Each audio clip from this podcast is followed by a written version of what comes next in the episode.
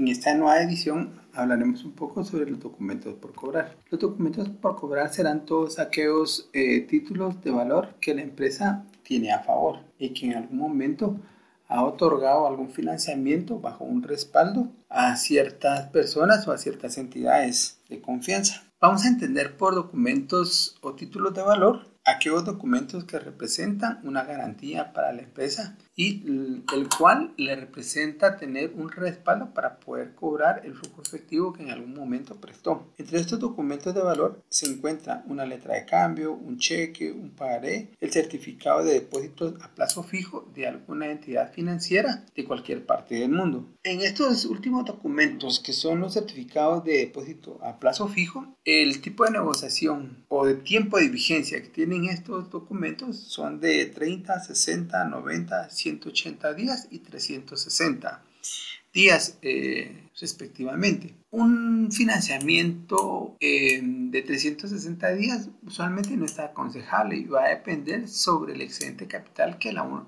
que la compañía tenga en un, en un momento. También hay otros títulos de valor como pueden ser las acciones o los bonos, siempre y cuando estos no sean mayores a 360 días. Eh, estos documentos hay que tener muy en cuenta que representan parte del activo circulante de una compañía. Por consiguiente, estos deben de ser transformados a efectivo lo más pronto posible para que la empresa pueda seguir eh, solventando sus mm, compromisos de corto plazo. Si en determinado momento cuenta con una planificación del efectivo de manera mm, adecuada. Hay que considerar que todos los títulos de, de títulos de corto plazo tienen ciertas mm, características especiales y cuentan con el respaldo jurídico para poder ser cobrados y tener legalidad para aquellas personas que representan algún tipo de negociación con respecto al financiamiento de la empresa. Ahora, ¿por qué es importante esta cuenta para una compañía? Tu excedente de capital que en algún momento no tenga movimiento representa alguna pérdida de valor de dinero en el tiempo. Entonces, por esta razón es que estos títulos de valor se hacen con la intención de recuperar alguna tasa de interés o tener una renta en un tiempo relativamente corto que le permita tener esa, mm, esa gracia o esa, esa ganancia adicional que el dinero en algún momento no está generando,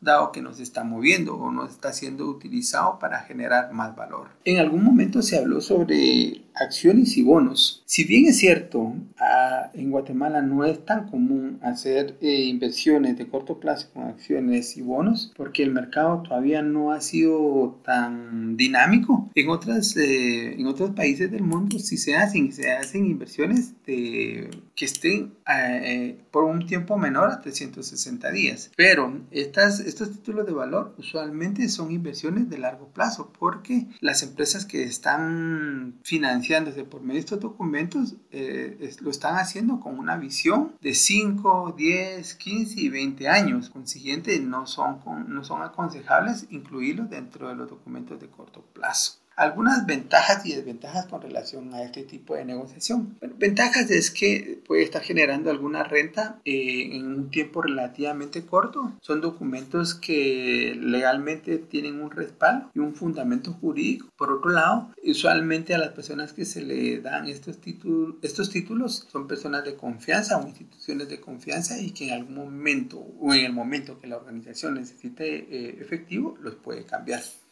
Algunas desventajas, pues que las personas o las instituciones que se les prestó el dinero, eh, en la fecha que tengan que cambiar esos títulos, no tengan el capital para poderlo hacer, lo cual está generándole a la empresa un costo adicional porque tendrían que ver de dónde consiguen esos fondos para poder solventar sus mm, compromisos de corto plazo. Y por consiguiente, eh, aunque tengan la finalidad de un documento legal jurídico, aunque exista una mora o algún valor adicional sobre el ajuste, sobre el tiempo que se pactó y que no se cumplió, cumplió, realmente no es un beneficio ese, esa mora o ese cobro adicional sobre el capital que no está siendo utilizado, porque puede hacer que la empresa necesite el capital en el tiempo que fue pactado y no lo tenga y ella tenga que salir a buscar fuentes de financiamiento para cubrir esos espacios o esos flujos de efectivo que no consigue para cumplir sus obligaciones.